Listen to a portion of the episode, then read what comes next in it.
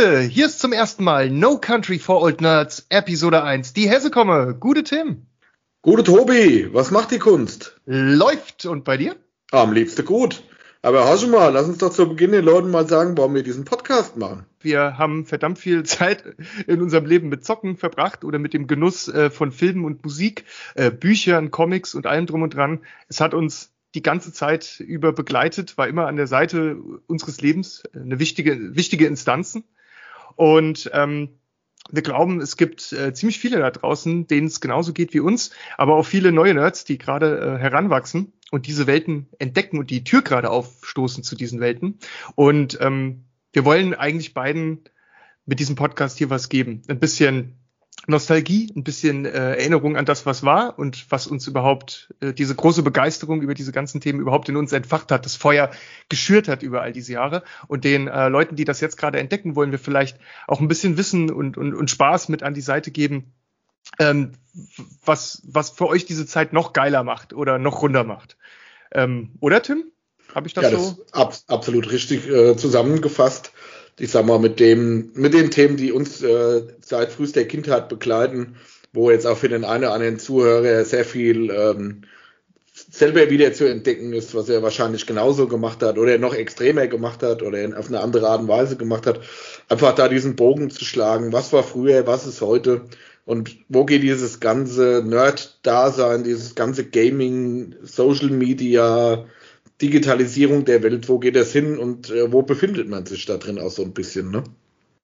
Genau, und ähm, es, es gibt ja auch sehr viele Unterschiede zwischen dem, was, was äh, Filmgenuss und, und Zocken und all das damals betrifft. Also ich meine, wie man das überhaupt konsumiert hat, das äh, ging ja ganz anders als heute, wo du ins Netz gehst und einfach äh, Content runterlädst oder, und, und, oder direkt anschaust. Und früher musste man sich erstmal physisch in Bewegung setzen. Ne? Die gute alte Videothek in der eigenen Stadt, ähm, wo man dann auch äh, Games ausleihen konnte und wo man überhaupt auch sein die Ideen für neue Filme ähm, herbekommen hat. Es war ja nicht so, dass man ständig früher nachgelesen hat in irgendwelchen Zeitschriften, was kommt jetzt Neues raus.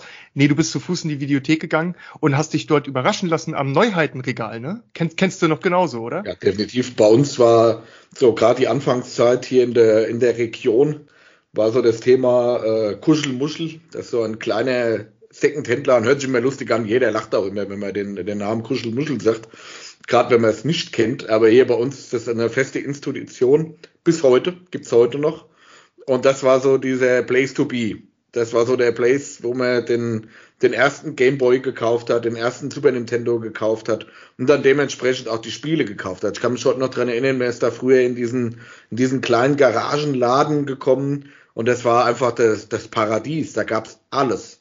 Nicht nur Zocker-Sachen, also nicht nur Game Boy, Atari, C64 äh, Gelumpe, sondern halt auch für die richtigen Sammler kleine eingeschweißte Star Wars Figürchen, wo man sich damals nicht erklären konnte, warum die so gottverdammt teuer sind.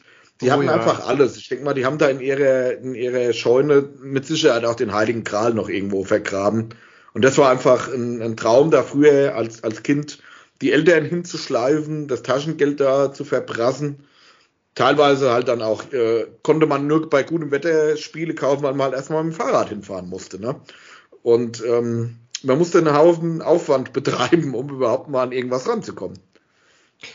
Äh, allerdings, ähm, es war es war immer mit Aufwand verbunden. Man musste hingehen, man musste Glück haben, dass das eine Exemplar nicht vergriffen war. Ne? Und da hat man mehrere Tage, ist man nacheinander hin und hat immer nachgefragt, na, wie lange ist schon ausgeliehen? Äh, wurde das vielleicht zurückgebracht und der Schlüssel hängt noch nicht äh, am Fach oder das äh, Etikett, ne, was man zur Kasse bringen musste, um das damals auszuleihen. Ähm, das war auch immer so ein Ding. Und da habe ich, ich weiß noch, wie ich da immer angerufen habe, damit ich den Weg äh, nicht umsonst mal immer nachgefragt hat, wurde schon zurückgegeben, kann man schon wieder ausleihen. Ne? Ja, Dinge, die man heute äh, heute gar nicht mehr kennt. Früher gab es einfach eine Knappheit auch an diesen Waren, ne? also die man so dort bekommen konnte. Und heute können ja alle Leute gleichzeitig einen Stream abrufen, ne? was sich da auch schon riesig verändert hat. Und bei uns war das die Videothek am Berg übrigens.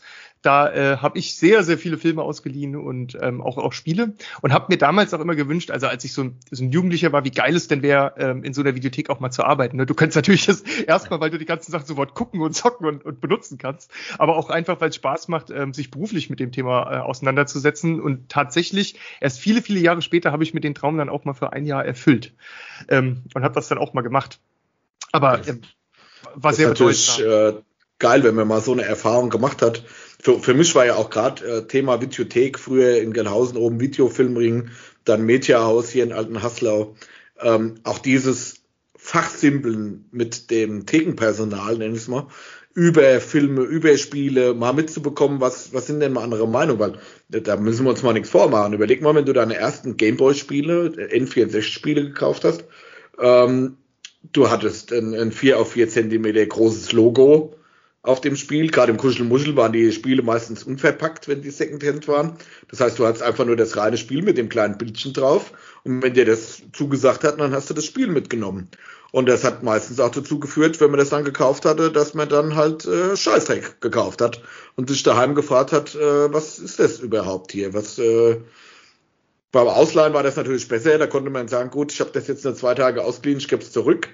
Aber bei mir ist schon viel, sehr viel Geld dabei über die Wupper gegangen. Ähm, Thema Fehleinkäufe. Oh ja, Coverart war auf jeden Fall schon immer etwas, was einen dazu verleitet hat, was zu kaufen, vor allem äh, mangels äh, alternativer Informationsquellen. Ne? Du hast damals ja äh, nicht äh, einfach mal schnell im, im, Handy irgendwie nachgeguckt, wie ist das bewertet, was sagen da die Leute zu, wie sind die Amazon-Ratings oder äh, Metacritic oder irgendwas, sondern du hast Hörensagen gehabt, also deine Kumpels haben es dir empfohlen, von denen wusstest du, dass man das mal zocken soll. Persönliche Empfehlung, Mund zu Mund. Und ähm, ja, ansonsten hattest du nicht viele Quellen. Nintendo hatte da ja damals ihr Magazin, ne? Also schon äh, etwas. Club. Genau. Ich, ne? Das also man so eine Club, Clubkarte machen. Ja, ja. Da, da war, das war die VIP-Karte für Kids, ne? Ja. So, so ich bin hier, ich bin im Nintendo Club und ähm, also hatte damals ganz anderen Stellenwert als heute und ja, das, das hat oft dazu verleitet, dass man was gekauft hat ähm, und dann ganz starke Hoffnungen in einem erweckt wurden. Da hast du so ein richtig krasses Bild von so einem Ritter auf einem krassen Pferd gesehen, irgendwie mit rot leuchtenden Augen und äh, Dampf, schwarzen Dampf, der aus den Nüstern kam. Und der, der wolltest du dann auch irgendwann sein oder zumindest den bekämpfen, eins von beiden. Und ähm, dann hast du das Ding zu Hause rein, äh, reingetan, hast erstmal festgestellt, dass du das Pferd am Anfang noch gar nicht hast. Das Schwert musst du dir erst mühsam ergrinden und bis dahin läufst du mit irgendwie so einer alten Holzkelle durch die Gegend. Und also äh, Illusion und Wirklichkeit waren da oft Kilometer auseinander. Und das hat zu vielen auch nicht so dollen äh, Überraschungen geführt, das stimmt, ja. Definitiv. Aber gerade, äh, ich sag's mal, bei Spielen war es natürlich immer schwierig, weil man ja auch damals, auch wenn man noch nicht viel Erfahrung hatte, ja so einen gewissen Geschmack natürlich auch schon hatte. Ich sage jetzt nur mal das Thema Final Fantasy früher. Ähm, da da habe ich ja äh, sofort äh, Gänsehaut bekommen äh, vor Ekel, wenn ich so ein rundenbasiertes Rollenspiel äh, aus Versehen mal wieder gekauft oder ausgeliehen hatte, weil man es mhm. halt gar nicht wusste. Ne? Und viele Cover ja auch sehr irreführend waren, wie du ja eben auch schon gesagt hast. Hat aber auch dazu geführt, dass man sich vielleicht mal was auf den Zahn gelegt hat, was man sonst kategorisch ausgeschlossen hätte. Gerade beim Thema Filme, wo es ja heute viel nur darum geht, was haben die denn für Amazon-Bewertungen, was haben die hier bei Filmstarts oder keine Ahnung welchen Portalen für Bewertungen und du heute einen Zwei-Sterne-Film dir einfach gar nicht mehr anguckst wo ich aber sage, oh ja. hat er denn wirklich für das, was ich empfinde, eine Zwei-Sterne-Bewertung verdient? Früher hat man seinen, seinen Freundeskreis gehabt, die hatten wir ja heute noch, die dir Filme empfohlen haben, die aber auch gewusst haben, da hat der Tim Bock drauf. Das ist genau sein Ding. Das guckt er sich auf jeden Fall an. Und die hätten den Film aber mit fünf Sternen bewertet. Ich dachte immer, mein, mein Primärbeispiel dabei ist immer, äh, was hat denn die höchsten, welche Filme haben denn die höchsten Bewertungen auf ähm, Amazon? Fast and Furious, sind das Filme, die ich hoch bewerten würde? Nein, mhm. definitiv nicht halt, ne? Das, das ist, ja, das, das, da sprichst du was ganz Wichtiges an. Äh, diese ganzen Plattformen wie Netflix und Co. versuchen ja alle, diesen äh, Empfehlungsalgorithmus immer besser zu verbessern, immer noch genauer zu trimmen auf, auf dein Konsumverhalten, um dir halt die relevanten Sachen vor die Nase zu stellen. Ähm, aber eine persönliche Empfehlung von jemandem, der einen gut kennt, ähm, das ist einfach nicht zu übertreffen. Vor allem, weil die wirklich sag ich mal, krassen Perlen an Filmen. Das sind oft auch ganz unbekannte Filme, die halt irgendjemand mal durch irgendeinen Zufall gesehen hat und einem dann weiterempfiehlt, empfiehlt, weil er weiß, was man für einen Geschmack hat. Also ich zum Beispiel als gigantischer Pulp Fiction Fan, ähm, wenn jetzt jemand anderes irgendwie noch einen, einen, Film sieht, der ähnliche interessante oder witzige Szenen hat oder, oder verrückt ist, der würde dann sagen, Tobi, auf, aufgrund dessen, weil ich ja weiß, wie sehr du Pulp Fiction magst, äh, musst du das gesehen haben. Und äh, das kann so ein Algorithmus, zwar versuchen hinzubekommen, aber jemand, der das für mich sozusagen kuratiert oder vorkuratiert und, und, und dann sagt, aus diesen und diesen Gründen genau, weil ich dich so gut kenne, ist das dein Ding. Das hat bei mir weder Amazon noch irgendein ähm, Netflix oder Streaming-Dienstanbieter bisher geschafft, das so hinzubekommen, dass es diese Qualität erreicht. Das ist meistens eigentlich ziemlich mittelmäßig bis okay. Ja, und oftmals hat man ja auch selber die, die Perlen gefunden. Oft Und- hat man oh, in ja. der Bibliothek gestanden, hat sich irgendeinen Film mitgenommen, den überhaupt keiner kannte Ja, und hat dann gemerkt, okay, äh, ich habe das Cover hinten hat sich komisch angehört, was man da gelesen hat. Macht jetzt auch kein Sylvester Stallone unbedingt mit, aber ein mega Film und dann hat man den ja auch selber weiterempfohlen. genau. wo man gesagt hat, das, das, den, den hatte vorher gar keiner auf dem Schirm. Wo ich aber heute bezweifle, dass man sich den bei Netflix oder Amazon überhaupt angucken würde. Von dem, was man gelesen hat, von den Bewertungen anderer, wird man vielleicht sagen, ich nenne jetzt mal irgendein Beispiel, blutiger Fahrt Gottes oder irgend sowas, Mhm. was jahrelang komplett unter dem Radar war. Gut, war dann auch eine Zeit lang verboten in Deutschland. Ähm, warum weiß auch keiner. Ähm, und den hat man sich dann weiterempfohlen. Man gesagt, hier, Mann, coole Gangster-Action, also so ein cooler Gangsterfilm irgendwo, cooler Score drüber gelegt. Den hätte man sich mit dem, was da drauf gestanden hat, mit der, nur dann wie schlecht das Kaffee teilweise gemacht war, hätte man sich den im, im Leben nicht bei Amazon heute angeguckt. Dann hätten wir auch die Perle nicht entdeckt, ne? Und hätte es auch Ja, keinem weiterempfehlen können. Das ist diese Bewertungskultur, die also sozusagen durch die Geschwindigkeit, also durch die Masse, die wir angeboten und äh, bekommen und durch die Geschwindigkeit, durch die wir uns da durchnavigieren, in Anführungszeichen müssen, ähm, neigt man dazu, irgendwie auf ganz einfache Kriterien runterzugehen, um, um per Ausschlussverfahren die Menge auszudünnen, sodass man eine Restmenge hat, mit die man äh, erfassen kann oder bearbeiten kann äh, als Einzelner. Und äh, das ist dieses typische IMDb äh, 80% oder, oder sozusagen äh, acht oder drunter, äh, acht oder drüber. Also es gibt ja viele, die sagen, wenn es halt acht Punkte oder mehr bei IMDb hat, fasse ich es nicht an als Prinzip, als grundsätzliches Konsumprinzip. Ich kann, ich kann das auch, auch total gut verstehen, warum man das macht, weil man da, damit ja die Hoffnung verbindet, dass man eben nur sehr hochqualitative Filme sieht und gar keine Zeit mit den sozusagen nicht so würdigen äh, oder nicht so für den eigenen Geschmack passenden Film verbindet. Und dabei ist aber der Filter halt vielleicht zu hoch angesetzt, sodass andere Perlen, die eben von nicht so vielen Leuten gesehen und bewertet wurden oder die vielleicht auch kontrovers sind, was ja immer zu äh, sozusagen anderen ähm, Rating-Ergebnissen führt. Ne? Wenn viele Leute den Film gleichzeitig gut und schlecht finden, landet er vielleicht dann halt irgendwo eher mittig, anstatt äh, einem sehr populären Popfilm, der vielleicht einfach ist, aber halt ein hohes Rating durch sehr viele Bewertungen auch eingefahren hat. Also das ist dieses ganze Bewertung, wie das im Hintergrund funktioniert, ist ja auch schon ein bisschen tricky. Und wenn man sich da halt nur drauf verlässt, dann hat man halt einen ziemlich krassen Filter angelegt, wo einem halt auch viel durch die Lappen geht. Deshalb ist ja für die Zuhörer jetzt das Optimale, dass sie jetzt ja auch viel auf unsere wunderbaren äh, Perlen zurückgreifen können, die wir im Laufe der nächsten Folgen, Episoden hier immer wieder zum Besten bringen werden. Und auch da ähm, unsere Meinung mal dazu raushauen, die vielleicht nicht so wirklich Mainstream ist, wie man es immer vorgekaut bekommt. Definitiv. Und äh, ich glaube, wir haben da in dem schon äh, besagten Tresor äh, im Geheimfach F äh, noch so ein paar Spe Spezialisten liegen, die wir auch mitbringen, ähm, die vielleicht, die wahrscheinlich kaum jemand von euch kennt, teilweise, teilweise, weil die Filme auch schon etwas älter sind oder in den 70ern produziert wurden, aber für damalige Verhältnisse total durchgeknallt waren. Also ähm, wenn man, uns geht es ja auch immer ein bisschen darum, die Dinge vor ihrem Zeitgeschehen und auch vor dem Zeithorizont äh, zu erklären, in dem sie stattgefunden haben. Und manche Filme, die uns heute äh, lächerlich, dämlich oder auch, auch irgendwie so lame vorkommen, waren vielleicht in den 70er Jahren revolutionär von ihrer Sprengkraft ne? oder von ihr, was die sich getraut haben, einfach zu zeigen im, im Kino. Ne? Und ähm, ich habe ich hab gerade äh, letzte Woche endlich äh, What We Left Behind fertig geguckt, also die Doku über Mhm. Deep Space Nine Ja. die da über Crowdfunding produziert wurde. Und äh, die gehen auch ähm, sehr, sehr viel so an dieses Thema dran, so vor der Zeit zu erklären, warum Dinge so waren oder ge gefilmt wurden, gemacht wurden, äh, wie sie wurden. Und das fand ich auch total äh, spannend zu sehen. Zum Beispiel die Rolle von Cisco, ne? ein, Schwarzer äh, zu der Zeit in, in der Führungsposition äh, auf, als Commander, ne? Ähm, dass das ja eigentlich schon was äh, äh, ziemlich krasses für die Zeit war, denkt man, aber das waren die 90er, ne? Und genauso gehen die auch in der Doku dran und sagen, ja, hey, das waren die 90er, das war ja nicht irgendwie die, die Steinzeit.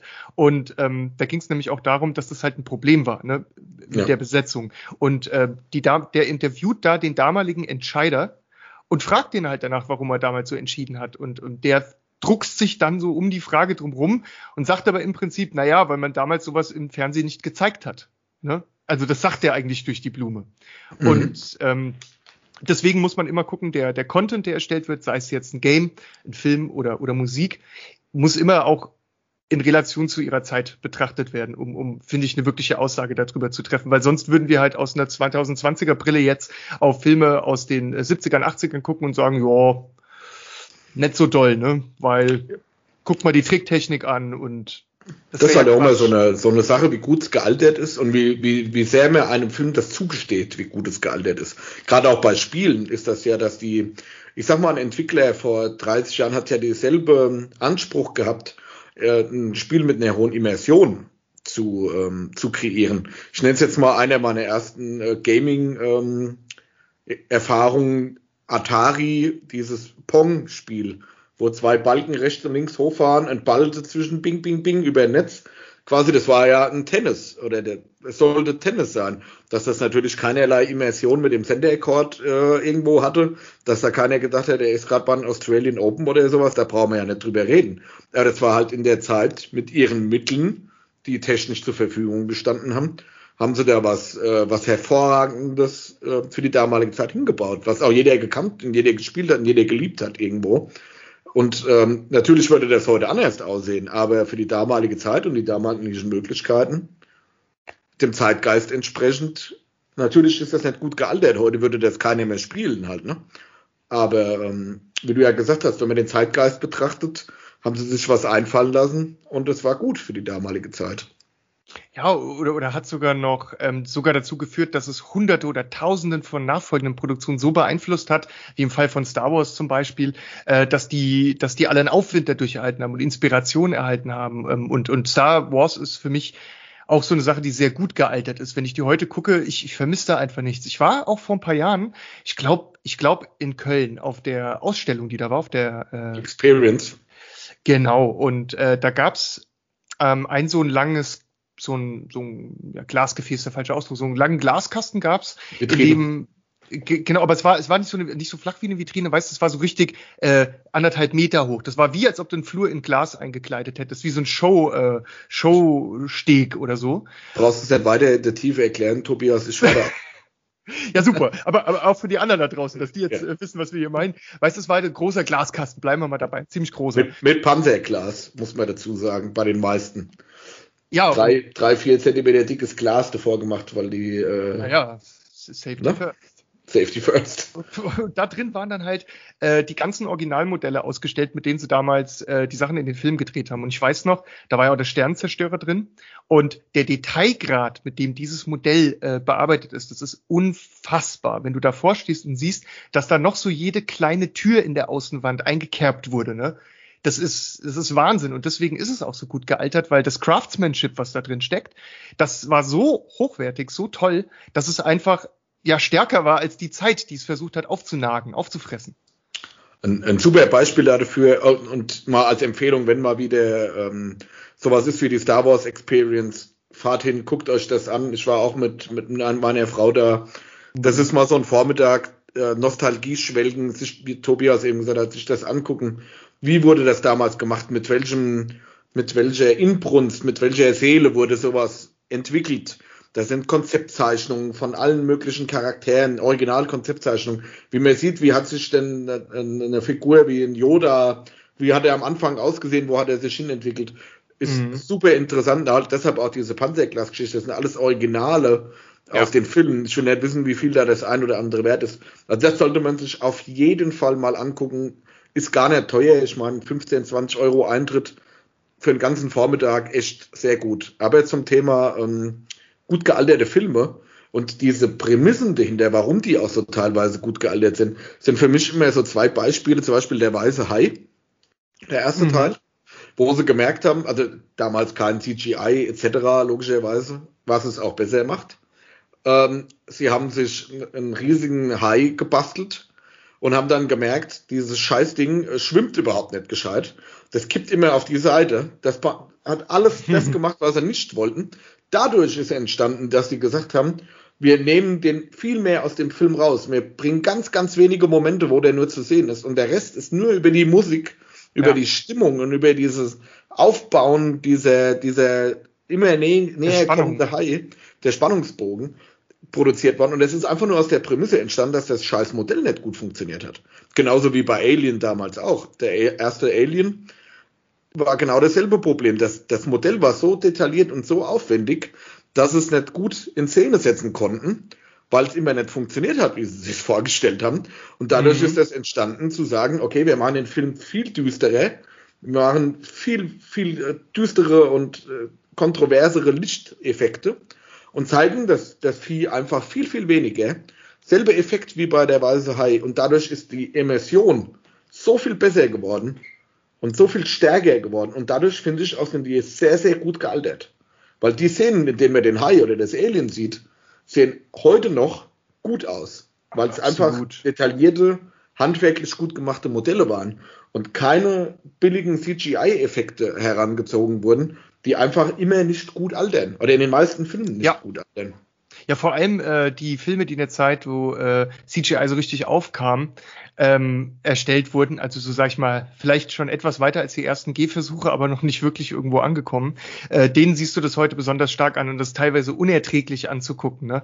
weil es eigentlich die Immersion beim Gucken total kaputt macht. Damals war das nicht so, da hat man eher so aufgeschaut und gesagt, wow, mal was Neues, sowas habe ich vielleicht noch nicht in der Form im Kino gesehen, aber heute ist es ein Downer, der eigentlich dann eher äh, im Film stört.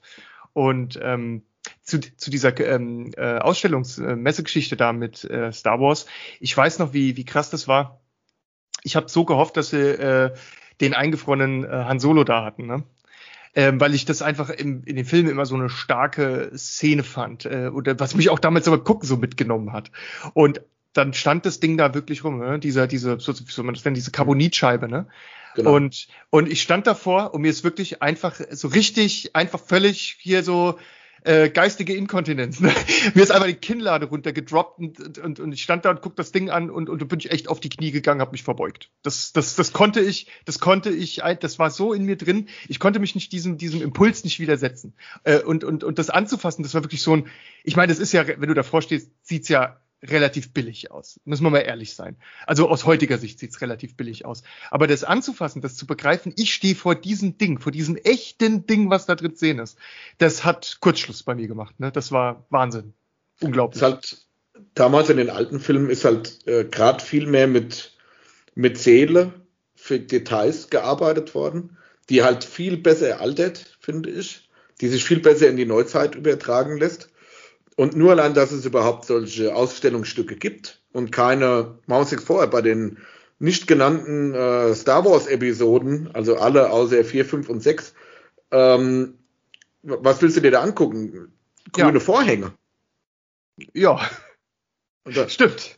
Die Konzepte von allem, wie es da, was da aussieht, oder was, also von allem, wie es da aussieht, diese Konzepte von allen Lichtschwertern, ATSTs, etc. pp basieren alle auf dem, was wir uns da in Köln angeguckt haben. Da ist ja. keine, so ist keine, kein no, tolles neues Konzept danach entstanden. Und wenn am Computer von irgendwelchen verpickelten Heinis, die mit Sicherheit keine Seele damit reingebracht haben, wo es nur darum ging, immer größer, immer schneller, immer besser, immer mehr Bam, immer mehr äh, Pace in den Filmen. Und ähm, das guckt sich in 20 Jahren keiner mehr an. Und ich denke aber trotzdem, auch jetzt nochmal 20 Jahre weiter, kann man sich immer noch in äh, Der Weiße Hai oder die alten Star Wars Filme auf den Zahn legen und sagt immer noch für die damalige Zeit hervorragend gemachte Filme. Absolut, ja, so ist es. Ey, auch Indiana Jones zählt da natürlich auch ja, dazu. Ne? Das war ja nur ein Beispiel, also gerade aus, ja, der, ja, aus dieser Nostalgie-Zeit, nenne ich es jetzt mal, aus unserer Kindheit, die meisten Filme, ähm, kann man da die, den Großteil kann man da heranziehen. Indiana Jones. Sagen wir es mal so, gerade die alten äh, Steven Spielberg-Filme, das muss man mir ja wirklich lassen. Der hat ja oh, da, ja. Ähm, es gibt keinen Film, wo ich das nicht von ihm behaupten würde. Ob man da an Goonies nimmt oder mhm. sonstige Klassiker, das ist immer handwerklich hervorragend gemacht. Und das sind auch Filme, wo sich heute noch jeder auf die Couch legt, sonntags bei so hervorragendem Wetter wie heute und man sagt, oh, ich gucke mir mal an Goonies an. Äh, total. Ich, ich finde diese Filme auch gerade, das sind ja auch, ich glaube, sehr viel davon ist in den, würde ich jetzt mal vermuten, in den 80ern entstanden. Ähm, und diese Filme, die so in dieser, äh, wie Goonies und Co. entstanden sind, in dieser Zeit auch, die haben alle, ich, da gibt's keinen richtigen Begriff irgendwie für, die haben alle so einen gewisse Innenwohn, die haben so einen innewohnenden Geist, der die alle irgendwie miteinander verknüpft über die ganzen Genres hinweg. Das ist vielleicht die Art, wie der Humor damals gemacht wurde, ne? Oder die Art, wie manche Dinge auch umgesetzt wurden, handwerklich in Filmen. Aber ich finde, das durchzieht alle diese Filme wie so eine verbindende Substanz oder so eine, so eine unsichtbare Verbindung. Und ähm, das merkst du zum Beispiel dem Humor in den Indiana Jones Filmen immer an. Der ist aus einer, ist ja auch aus seiner Zeit und äh, aber immer ähnlich innerhalb der Filme. Also die Art und Weise, wie da auch äh, der, der, der Gag oder der Witz produziert wird. Ähm, aber sie haben alle, wie die Goonies, sowas, vielleicht weil wir auch jünger waren und das deswegen auch bei uns innen drin mit der Jugend verbinden, weißt du, was Gemütliches, sowas Wohlfühlendes, sowas, zu dem genau. man gerne zurückkehrt. Sie haben, ich äh, kann es ja sagen, weil ich schon lange aus der Kirche ausgetreten bin, sie haben halt einfach eine Seele. Total, ja. Und das merkt man. Also ich will jetzt heute, es gibt auch heute viele, viele Filme, wo ich sage, da ist wirklich richtig gut gearbeitet worden. Gerade bei den meisten Nolan-Filmen, Christopher Nolan-Filmen. Zum Beispiel. Wo ich sage, der hat sich, da ist so viel auf Setting, auf Score, auf Ausstattung, auf Lichteffekte, auf alles ohne CGI, das lassen wir erstmal ganz außen vor nur auf diese, diesen Aufbau davon so viel Ideen, so viel kreatives Schaffen reingesteckt worden, so viel Liebe zum Detail auch reingesteckt ja. worden, wo ich sage, das sind noch, noch Filme, die Seele haben, wo wirklich einfach dran gearbeitet wird, nicht unter der Prämisse, äh, ich sage jetzt die Firma nicht, die die Star Wars Rechte gekauft hat, wir wollen äh, die Cash Co melken bis zum absoluten Geh nicht mehr halt. Ne? Das ist halt wenn das irgendwann die Prämisse wird, und das zieht sich ja nicht nur über Filme, auch bei Spielen, bei jeglichem Content, den wir in unserer Jugend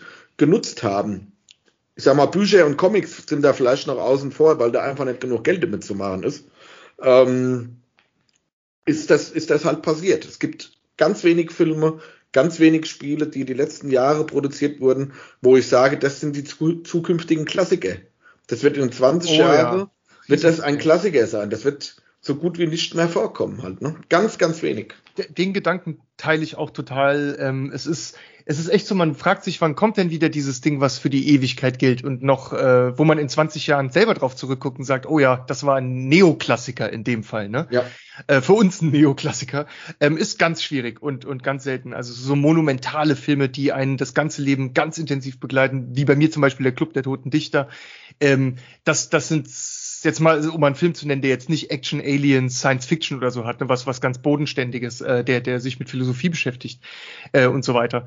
Ähm, ich finde sowas fast, ja, kaum, kaum noch, ganz selten, ganz, ganz selten. Aber die sind, die sind schon noch da draußen irgendwo, diese Dinger. Nur wir ja, sind natürlich schon noch.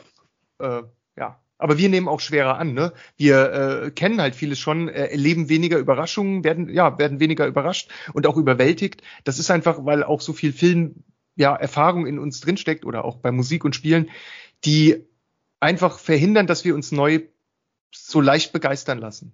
Hm. Das denke ich auch. Das kommt halt einfach, äh, ich würde jetzt nicht sagen, dass man bei vielen Sachen abgestumpft ist oder viel, vielleicht auch zu hohe Erwartungen hat. Es ist halt auch viel dieses, man hat halt zu viel schon gesehen.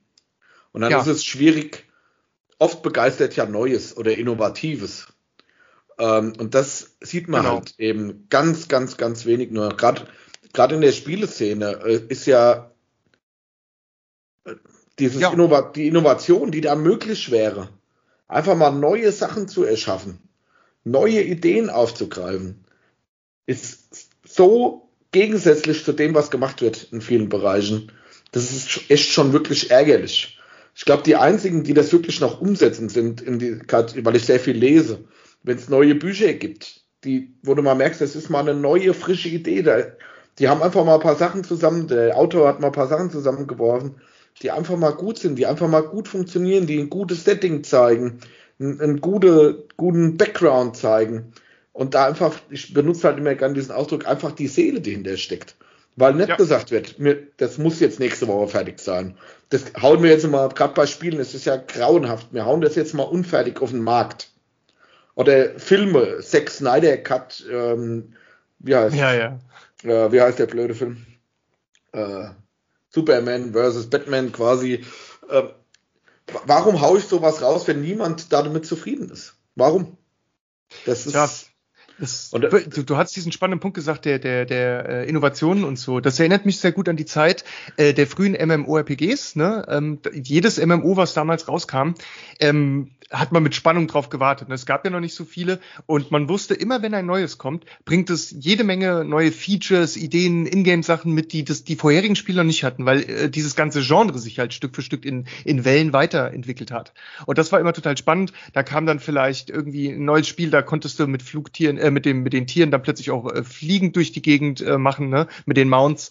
Ähm, und und und so hat sich hatte man wusste man immer, es geht immer weiter, immer weiter in der Entwicklung, äh, was heute gar nicht mehr so ist. Heute kommen neue MMOs raus äh, und, und die ähneln, ähneln sich dann äh, in vielen Punkten, außer vielleicht dem Setting, was sich im Groben unterscheidet. Aber damals war das noch ganz anders. Du wusstest mit jedem neuen Release oder fast jedem, sagen wir es mal so, war Innovation, Neuheit oder was ganz anderes äh, verbunden und auch völlig verrückte Spieleideen wurden da ausprobiert. Also da war man mutiger als heute, wo man irgendwie immer nur guckt, dass es so langfristige ähm, Investitionen auch wirklich so auf so sicheren ähm, Pfeilern stehen, wo man früher vielleicht einfach noch risikobereiter war und aus diesem Risiko heraus dann die richtig großen Überraschungen geboren wurden. Na? Ja. Das hat sich schon schwer äh, verändert. Ähm, ja, die Risikobereitschaft ist da ein Riesenthema und halt auch immer wieder dieses, diese Risikobereitschaft wird halt zerstört in dem Moment, wo da halt diese Cash Cow im Hintergrund ist. Ich sag mal, das hört sich jetzt super plakativ an, da brauchen wir nicht drüber reden, wie plakativ das ist ich, ich kann mir das schon vorstellen, wenn die bei Spieleentwicklern oder Fernsehstudios da sitzen und dann kommt der, der Tobi rein und sagt, ich habe eine neue Idee für ein Spiel, wollen wir mal das und das und das machen und dann sagen die, nee, wir machen lieber noch mal ein Assassin's Creed 7000. Da ja. wissen wir, die haben ihre Stammkundschaft, nenne ich es jetzt mal, ähm, das läuft, da, das ist nicht geil, das wird auch in 20 Jahren keiner mehr spielen, aber das bringt einfach die Kohle rein, das ist unser Brot- und Buttergeschäft. Wir müssen da nicht den Innovationspreis gewinnen. Tobi, setz hin und programmier irgendwas für Assassin's Creed. Ist jetzt mal ein böses Beispiel. Viele Wobei ich ja die Spielereihe, du ja zum Beispiel. auch. Ich habe ja alle ja. gespielt seit dem ersten Teil und ich spiele auch jedes weitere. Da ist ja die Fallhöhe null. Ähm, was halt man, äh, ähm, glaube ich, da noch zu sagen muss, Assassin's Creed früher äh, und heute ist aus meiner Sicht was äh, sehr unterschiedliches. Die aktuellen Assassin's Creed Spiele seit Origins ähm, sind eigentlich so Open World RPGs, ähm, ja die immer, was ich denen immer zugute halte, ist, dass sie halt eine sehr ähm, große, detaillierte Welt ähm, erstellen, die, die einfach Spaß macht ähm, zu durchlaufen, zu durchleben. Das war natürlich besonders spannend jetzt mit dem Ägypten-Ansatz, mit Pyramiden und so, weil es vor allem in dem Genre ja ewig kein großes Spiel gab. Ja, da gab es Aufbaustrategiespiele und sowas. Aber dass man mal wirklich so äh, dieses äh, alte Ägypten, wie man es aus Film und Fernsehen oder auch Geschichten und Büchern kennt, erleben durfte, das fand ich war schon was ganz Besonderes. Das war streng genommen für mich kein Assassin's Creed mehr vom, vom Inhaltlichen her. Äh, außer, also da waren natürlich Assassin's Creed Inhalte drin, aber für mich war es einfach ein sehr gutes Ägypten-RPG, das Beste, was ich je gespielt habe.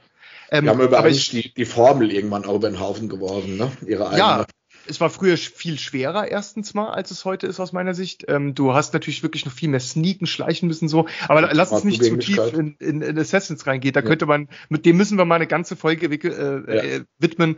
Tim, Assassin's Tim, Creed. Tim basht Assassin's Creed nennen wir das dann. Ich probiere es ja auch immer mal wieder. Ich, ich äh, bin ja dann auch jemand, der dann immer mal sagt, ah komm, jetzt nochmal so ein Assassin's Creed, kann man jetzt schon mal auf den Zahn legen und dann relativ schnell merken, nee, kann man nicht. Also ich kann es nicht. Wir ähm, packen uns das auf Wiedervorlage und, und gehen da nochmal drauf ein und beleuchten dann aber auch nochmal äh, vom, vom wirklich ersten bis zum äh, jetzigen, welche, wir können ja mal analysieren, welche Features sind eigentlich ins Game immer wieder neu eingeflossen und welche wurden rausgeworfen. Also wie hat sich denn auch technisch sozusagen über die Zeit verändert und warum ist es heute eigentlich so ein RPG äh, viel mehr als, als so ein äh, Sneak-Spiel hauptsächlich, ne? man wirklich drauf achten muss, nicht gesehen zu werden. Ich weiß noch, ich weiß nicht mehr, ob es im ersten oder zweiten äh, Teil war, aber da gibt's irgend so eine Szene, da musst du dich auch mal, ähm, das ist irgendwie so einem quadratischen, äh, aber, aber offenem Raum und da ist so ein Typ, der erzählt irgendwas und den musst du, glaube ich, meucheln und musst dich dann langsam durch die Menschenmenge zu dem hin äh, schleichen. Und das war eben gar nicht so ohne. Und da hast du richtig voller Spannung vorm Rechner gehockt und warst einfach in der Rolle, die du gespielt hast, gerade drin. Ja. Und, und ähm, ich muss auch sagen, bei diesen isometrischen äh, Games oder wo man halt von schräg oben drauf schaut oder so, ähm, habe ich sowieso immer in Klitzes schon immer ein bisschen, also kleines bisschen Immersionsprobleme, keine großen, aber das ist für mich nochmal ein anderes Erlebnis der Welt als in der Ego-Perspektive. Definitiv, ähm, ja. Ne, das, aber um, um jetzt vielleicht nicht zu tief in den Punkt heute reinzugehen, das machen wir echt vielleicht nochmal in einer eigenen Session. Ich hatte noch so einen Punkt, den ich heute gerne mit dir besprechen wollte. Und zwar ähm, das Thema des, äh, des Begriffes des Nerds. Ja, da sollten wir vielleicht mal drauf eingehen, bevor wir das immer in unserem Namen verwursten und gar nicht definieren, ähm, was das für uns eigentlich bedeutet. Ja. Genau, und ähm, ich habe mal so ein paar Gedanken zu dem Thema gemacht. Ähm, und zwar, es gibt ja den Begriff des Nerds, ähm, dann haben wir auch noch den Freak und den Geek. Äh, das sind ja alles irgendwie so nah beieinander stehende Begriffe, die aber eigentlich, also die, was heißt eigentlich, die nicht dasselbe meinen. Ähm, aber die haben alle was gemeinsam miteinander.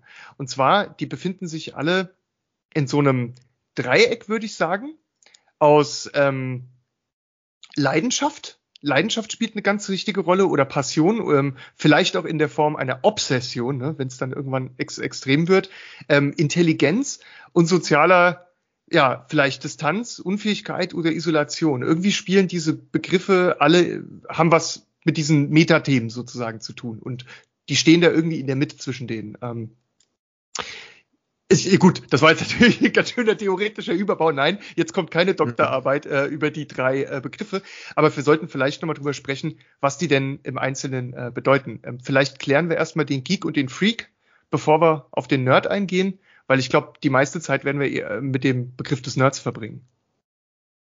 Ja, was, was würde ich, ich nehme jetzt einfach mal den Freak raus, mhm. weil das, glaube ich, so der härteste von den drei Begriffen ist, wie, wie man den versucht zu definieren. Was ist denn für einen ein Freak halt, ne? Das ist schon, das ist eigentlich schon sehr harter und sehr abwertender Ausdruck, nenne ich es jetzt mal, ne? Ja. Um Freak zu nennen, ne? Verstehe ich auch erstmal negativ, ja also irgendwo denke ich mal, sind alle drei Begriffe immer aus dem Point of View immer irgendwo negativ gemeint oder irgendwo so vorbehaftet gemeint.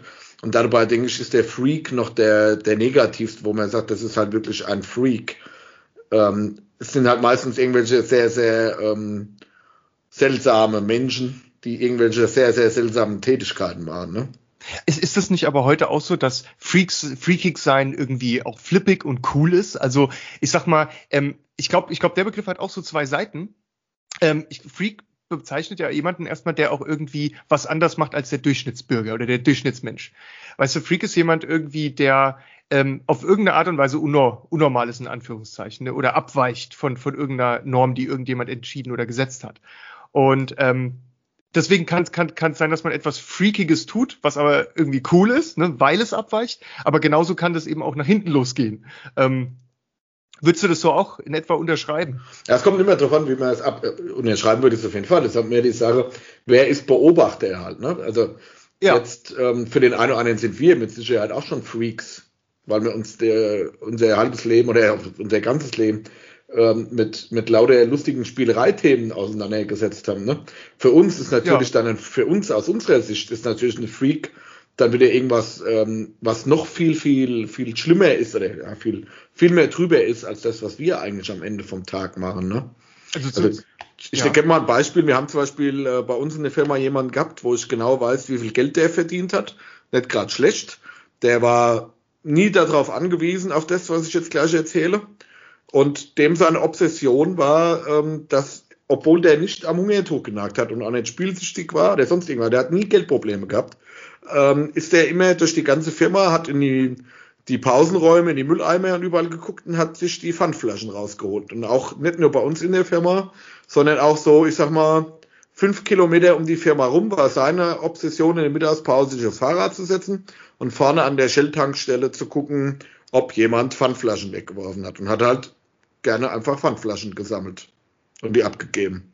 Wo jeder gesagt hat, sagen wir, das ist für mhm. mich dann schon äh, Richtung Freak, jetzt mal ohne digitale Medien oder sowas, der einfach aus einem, einem Punkt raus, der überhaupt nicht notwendig ist, ähm, sehr komische Themen macht halt, ne? Also es ist, ähm, es ist genau vielleicht den Verhaltensfreak, vielleicht wenn man, wenn man dem vielleicht mal so einen Titel geben wollte und dann gibt es ja auch vielleicht jemanden, den man als Freak bezeichnen würde, wenn jemand sich zum Beispiel irgendwie äh, die Zunge spaltet oder viele Piercings oh ja. trägt oder so. Ich bin, ich bin selbst Piercing-Träger, habe jetzt nicht viele, hab eins, aber ähm, ich äh, würde mich deswegen nicht als Freak bezeichnen und jemand, der einfach nur vom selben, was ich hat, mehr hat, wird auf einmal zum Freak, weil halt eins zu haben relativ gewöhnlich ist heutzutage. Als ich es damals habe machen lassen, war es äh, noch so in der Phase, wo das im Kommen war. Da war es, äh, wurde man auch durchaus mal schräg angeguckt. Deswegen, was einem heute wirklich überhaupt nicht passiert, auch im beruflichen Sinne äh, nicht passiert. Man trifft doch im Beruf jetzt mal auf andere, die, die sowas dann haben, was, was früher undenkbar gewesen wäre. Also ich glaube, du hast schon diesen Freak, den du gerade beschrieben hast, und dann hast du den, der durch seinen Auffällen, Freakig irgendwie auffällt. Ähm, es ist auf jeden Fall, es geht, es geht quasi im Rahmen vom Verhalten, im Rahmen vom Aussehen, wie man sich zeigt. Ähm, das sind alles Sachen, die einen irgendwie zu einem Freak machen können. Also wir, wir könnten, glaube ich, sagen, es, es kann positiv wie negativ bezeichnet sein. Es ist am Ende das, was du draus machst, ne? für wen du das äh, anwendest. Also nur um jemanden zu kennzeichnen, der äh, ja, über normales Maß hinaus oder einfach äh, von etwas abweicht. Ne? Weil der Durchschnittsbürger weicht ja auch von allem Möglichen ab. Er macht es ja, halt nur in so kleinen Schwingungen um den Mittelpunkt. Immer nur die, der Point of View, den man einnimmt. Ne? Ja. Für den, für den einen ist es ganz normal, einmal die Woche sein Auto zu putzen Oh ja. Auch, auch bei Regen. Für den anderen ja. ähm, das ist, so ist das schon ein Freak, der einfach äh, irgendwas macht, was einem nicht erklärbar ist. Das ist ja, vielleicht eine gute Umschreibung. Die, diese Autogeschichte.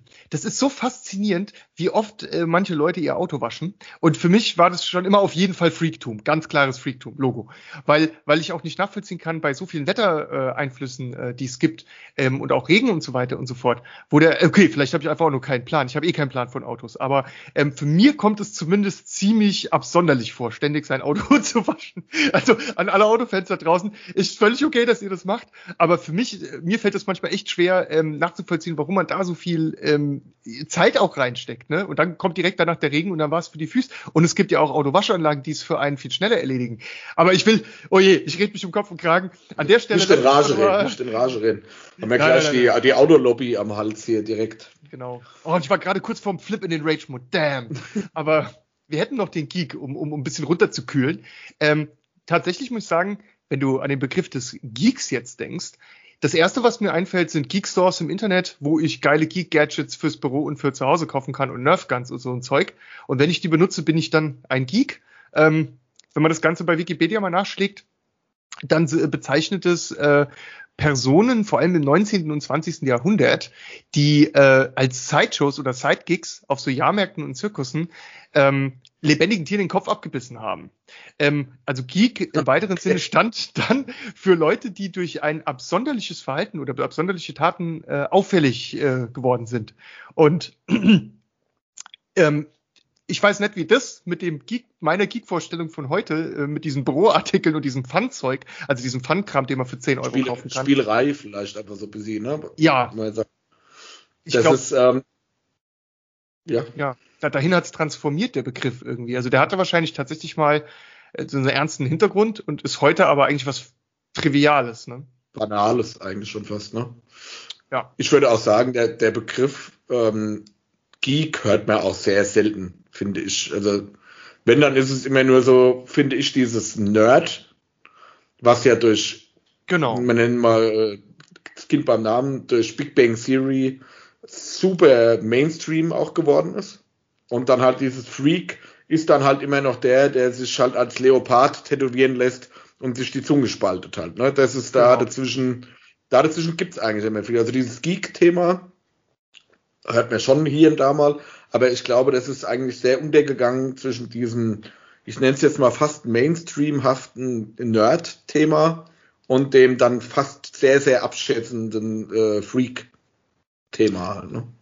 Sehe ich auch so. Ähm, wo, wo wir jetzt schon beim Nerd angelangt sind, wo wir jetzt ja eigentlich die Abgrenzung ähm, gemacht haben zwischen äh, Freak und Geek, müssen wir eigentlich jetzt noch den Nerd erklären.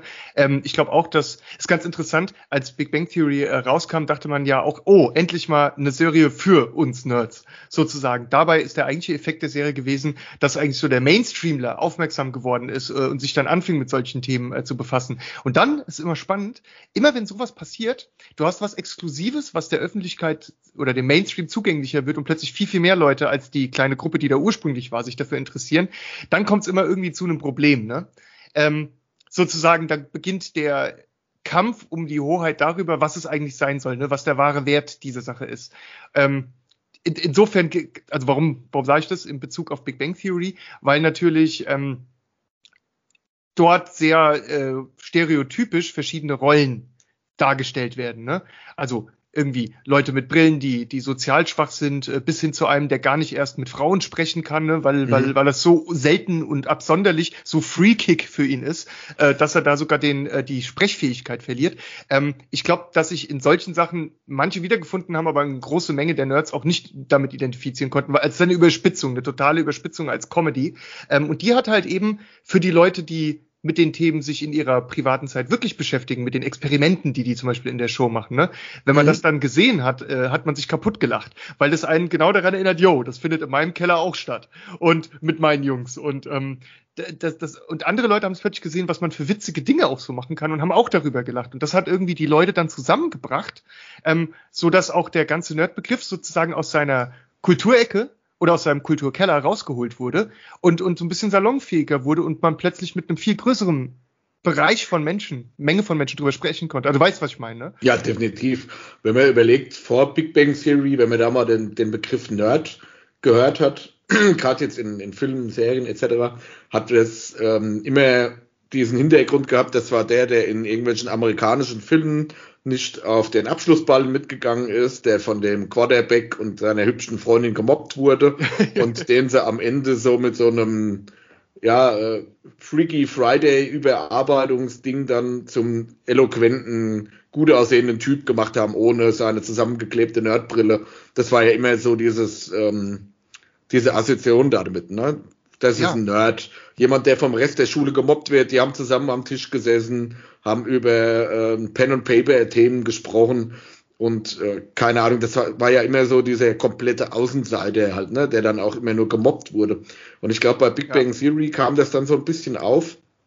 Das war ja auch alles Außenseiter, definitiv. Aber ja. ähm, die das dann so ein bisschen eloquent gemacht haben, die dann halt, wo jeder aus sich selber immer mal so ein bisschen in Nuancen drin gesehen hat, wo gesagt hat, wir haben ja früher auch Pen und Paper gespielt, was die da auch gemacht haben. Und dann haben Klar. sie sich ja auch lieber hingesetzt und haben das gemacht, als mit der Penny und ihren Freundinnen einen trinken zu gehen. Das ist ja ganz klar. Aber dann, ähm, bei uns gab es leider damals keine Penny.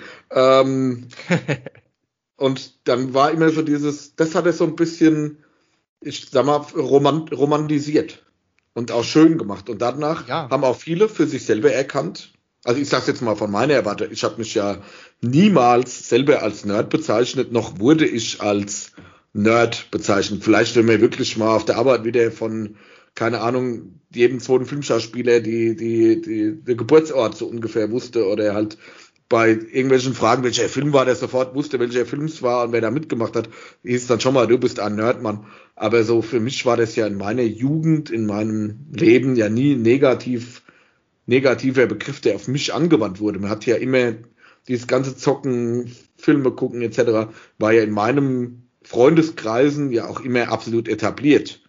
Also das war ja nichts Ungewöhnliches, was man da gemacht hat. Klar, wenn man mal wirklich sich zum Pen and Paper getroffen hat, gab es dann schon ein paar, die gesagt haben, okay, geht's euch eigentlich noch ganz gut irgendwie, aber das auch das war nie negativ, also dass das Negative für mich eingewandt wurde. Wie war das bei dir? Also ich habe das schon schon anders erlebt. Ähm, ich hatte, hatte einen ziemlich großen äh, Freundeskreis ähm, heute, aber auch schon früher und da waren auch sehr viele unterschiedliche äh, Menschen drin. Ein ganz kleiner Teil davon war so meine Gruppe von Nerds, mit denen ich mich dann äh, über Games und all solche Sachen oder Heavy Metal und sowas auch austauschen konnte. Ähm, aber die, ähm, die, die meisten ähm, sind irgendwie ganz normalen Sachen nachgegangen. Also für die war ich eher noch der Nerd, also jemand, der sozusagen eher im Keller sitzt am Rechner ne, und da einfach irgendwelche Games zockt oder irgendwas programmiert und macht oder sich mit Themen beschäftigt, die sonst eigentlich äh, keine große Rolle spielen. Und ähm, also sozusagen, ich kenne das noch, als, als man Nerd eher gesagt hat, ja, ist so ein Typ, der sitzt im Keller und macht da sein Ding, ist aber nicht so großartig sozial unterwegs. Und ich habe aber auch erlebt, wie der Begriff sich hin gewechselt hat, ähm, und einfach irgendwie auch sexy und salonfähig wurde. Also heutzutage ist Nerd ähm, kaum noch, oder ich erlebe das kaum noch, dass das irgendwie negativ oder schlecht verwendet wird. Meistens ist es eher was, so also du Nerd, was man sagt und dazu lacht oder grinst, ne, um ja. äh, darauf hinzuweisen, dass jemand mit einer besonders großen und intensiven Leidenschaft einer Sache nachgeht. Ähm, die, das kann ja ganz was Verrücktes sein, wie, äh, muss ja gar nichts Elektronisches sein, es kann auch Briefmarken-Nerds geben. Also es gibt ja auch Briefmarken-Nerds, ähm, ja. weißt du, die einfach das, äh, denen das Spaß macht, zu katalogisieren, zu sammeln sammeln, zu komplettieren. Dinge, die ich in fast jedem Spiel tue. Alle Listen voll zu machen, alle Quests abzuhaken. Wir sind uns ja total ähnlich in unserer Passion und unserer Obsession auch. Aber ähm, deswegen wollte ich sagen, so früher war halt, es, du hättest früher gesagt Autofreaks, ja, oder sowas, ne? Leute, die halt mhm. irgendwie sieben Stunden über, über Felgen und Felgenfahren reden. Für mich. DMB-Katalog abonniert haben daheim, so. Genau sowas. Und, und, und, und für mich ist es so eine absolut, ich kann das nachvollziehen aus meinem, aus meinen eigenen Leidenschaften her. Ich kann durch meine Leidenschaft ihre Leidenschaft verstehen.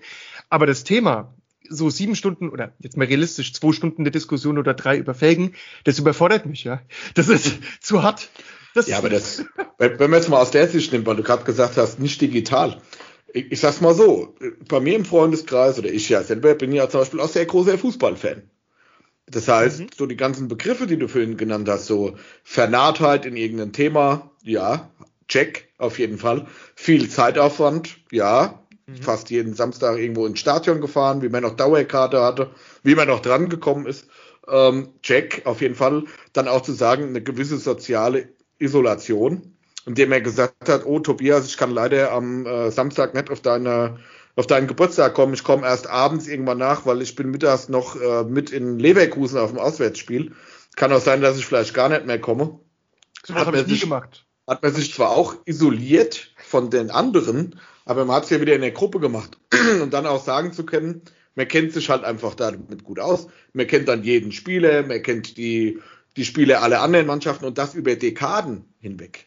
Man kann irgendwelche Spielszenen von 19. Dubak frei wiedergeben. Man kriegt heute noch Gänsehaut bei manchen Spielszenen, die man im Fernsehen sieht. Man hat, man kennt jeden Spieler, oder momentan ist es nicht mehr so schlimm, aber Zeit lang jeden Spieler in der Bundesliga gekannt. Man wusste, was auf dem Transfermarkt passiert. Und im Endeffekt ist es ja auch so für mich ein Fußballfan in der Art ein Nerd, der einfach seine, seine Hauptzeit auch damit verbringt und sein Hauptwissen und seine Hauptpassion auch da drin liegen hat, ne? Ähm, bin ich komplett bei dir. Ich, ich würde sagen, ich meine, ich meine, das ist natürlich ein ziemlich, ähm, ziemlich großes Thema. Ähm, und wir haben ja jetzt ja schon mal einen Anfang gemacht, uns diesen Be Begriff einzufinden. Ich stimme auch voll zu. Es ist, also ich würde sagen, wir können festhalten, so rum. Heute ist es schon so, dass der Nerd allgemein schon ein etablierter Begriff ist, äh, der eher positiv konnotiert ist und Leute mit einer besonderen Leidenschaft für eine Sache auszeichnet oder kennzeichnet. Und es ist nicht mehr so, dass wenn ich zu dir heute sage, du Nerd, dass das da noch mitschwingt, ähm, geh zurück in deinen Keller oder du bist ja sozial unfähig oder sowas. Davon sind wir Kilometer Lichtjahre weg. Und ich denke aber, dass wir die nächsten Folgen das immer mal wieder als, als Thema genau. haben werden. Wie, wie, wie deep nerdig ist denn das jetzt überhaupt? Oder ist es Mainstream geworden? Oder das ja, ist das, ja so das Interessante dabei, was vor 20 Jahren noch verrückt war, ist ja heute allgegenwärtig und, und, und das ist eine, vor allem eine ganz spannende Konstante, die für alle Medien zutrifft. Ne? Für Spiele, Filme, Musik, äh, Serien, Comics. Ähm, alle, alle sind davon ähm, auch irgendwie ein bisschen betroffen. Also es ist auch immer wieder dieser Konflikt zwischen äh, Mainstream ähm, und dem, was speziell ist, weil spezielle Dinge, die so in kleinen Clubs oder mit privilegierten Gruppen oder auch einfach, ähm, ja, wie soll ich sagen, von einem ganz kleinen Fankreis ver verehrt werden, die hypen ja auch oft sehr, sehr krass in, mhm. diesem, in diesem kleinen Kreis, weil die dadurch eine unglaublich besondere Stellung bekommen. Und der Nerd ist heute auch allgegenwärtig im, im Fernsehen, in Filmen und ja, wie gesagt, da werden wir noch eine Menge drauf eingehen müssen. Es wird auch in allen Themen, die wir besprechen, ähm, immer wieder auftauchen und uns die ganze Zeit über begleiten. Insofern passt es eigentlich super zu dem äh, Titel dieses Podcasts. Ja, das ist ja genau unsere Intention dabei, Freaky Nerd-Zeug mit der Welt zu teilen. Das, das haben wir jetzt ganz schön rund hingekriegt, gell? Zum Schluss. Ja. haben, wir, haben, wir, haben wir eine schöne, schöne Landung hier äh, zum Ende gemacht. Und ja, ich glaube, das ist eigentlich auch für unsere erste Episode heute ein ganz guter Abschluss. Ihr habt jetzt gehört, worum es hier geht, worauf wir euch einen äh, Ausblick, wir haben euch einen Ausblick gegeben auf das, was kommt. Ähm, werden es in den nächsten Wochen ähm, oder ich glaube in der nächsten Episode schon mal ein bisschen dem Thema Gaming widmen, denke ich, oder? Ja, mal so ein bisschen konkretisieren in den einzelnen Folgen auch konkreter auf Themen eingehen und nicht immer allumfassend, sondern wirklich mal zu sagen, heute geht es um das Thema Gaming, heute geht es ums Thema Filme, heute geht es ums Thema Bücher. Das denke ich mal, ähm, werden wir so aufziehen. Das brauchen wir auch als Selbstbegrenzung, weil wir haben äh, unglaublich viel erlebt in all diesen Bereichen. Und für uns ist ja immer so, man spricht ein Thema an äh, und dann triggert das bei dir und mir im Kopf ganz viele andere Gedankenstränge, die sich sofort verknüpfen mit ganz vielen anderen Themen. Und dann, das ist so wie, wenn du einen Wikipedia-Eintrag liest, du willst nur eine Sache wissen und drei Stunden später wachst du auf und, und hast völlig andere Themen durchgelesen und verinnerlicht, weil du von einem immer ins nächste gekommen bist. Und wir wollen ja auch ja. gucken, dass ihr hier irgendwie dann in, in vielleicht 45 äh, Minuten oder, oder in einer Stunde zu einem Thema auch eine ganze Menge News von uns bekommt und Infos, die äh, euch weiterbringen und für euch interessant sind. Und ich denke, auf jeden Fall müssen wir nächste Woche mal äh, auf das Thema äh, Microsoft äh, hat Bethesda äh, gekauft, ähm, ein, einverleibt, eingehen ähm, und mal über die Zukunft von ganz vielen wichtigen großen äh, IPs sprechen und vor allem über das, was jetzt passiert das wird ein Thema sein, mit dem wir uns auf jeden Fall mal zeitnah widmen müssen. Ja, definitiv. Und ähm, ja, wir haben, ne, wie ihr es hört, noch eine ganze Menge Pulver und ihr hört auch, dass wir ganz schön Lust haben, äh, das zu äh, verschießen. Ähm, aber für heute ist das erstmal die erste Packung. Ich denke mal, die, die nächsten zwei Wochen werden wir die, die nächste, die Episode 2 nachschießen. Und würden uns freuen, wenn ihr dran bleibt, wenn ihr uns weiterhin verfolgt. Und ähm, ja, Tobi, würde ich sagen, sind wir durch für heute, ha? End, so. Endlich wieder Playstation spielen jetzt. Ja, ich sitze hier schon die ganze Glück. Zeit, bin schon die ganze Zeit hier loszocken und kann als halt nein, Spaß. ähm, bei mir geht's jetzt gleich in Destiny auf die äh, Glykon mit einem Kumpel zusammen. Wir wollen heute nochmal äh, das Geisterschiff äh, erkunden äh, das macht extrem viel Spaß. In den letzten Wochen haben wir uns das so ein bisschen zum Ritual gemacht, Freitagabends äh, da durchzustarten immer. Ähm, also die Mission immer wieder zu spielen, hat jetzt äh, nicht geklappt. Wir mussten es auf heute verlegen und werden jetzt wahrscheinlich gleich loslegen. Und ja, ich freue mich schon richtig und ähm, ich wünsche dir und allen da draußen noch einen schönen Sonntag. Ähm, macht euch noch gemütlich, zockt was, zockt was zusammen mit eurer Freundin oder eurem Freund. Ihr müsst ja nicht immer nur alleine zocken, auch ganz wichtig. Und ähm, ja, Tim, du, mach's gut. Wir hören uns dann in, spätestens innerhalb der nächsten zwei Wochen. Ja, Tobi, ich wünsche dir was. Bis dann. Danke Macht's dir. Gut, Leute. Macht's gut. Ciao, ciao.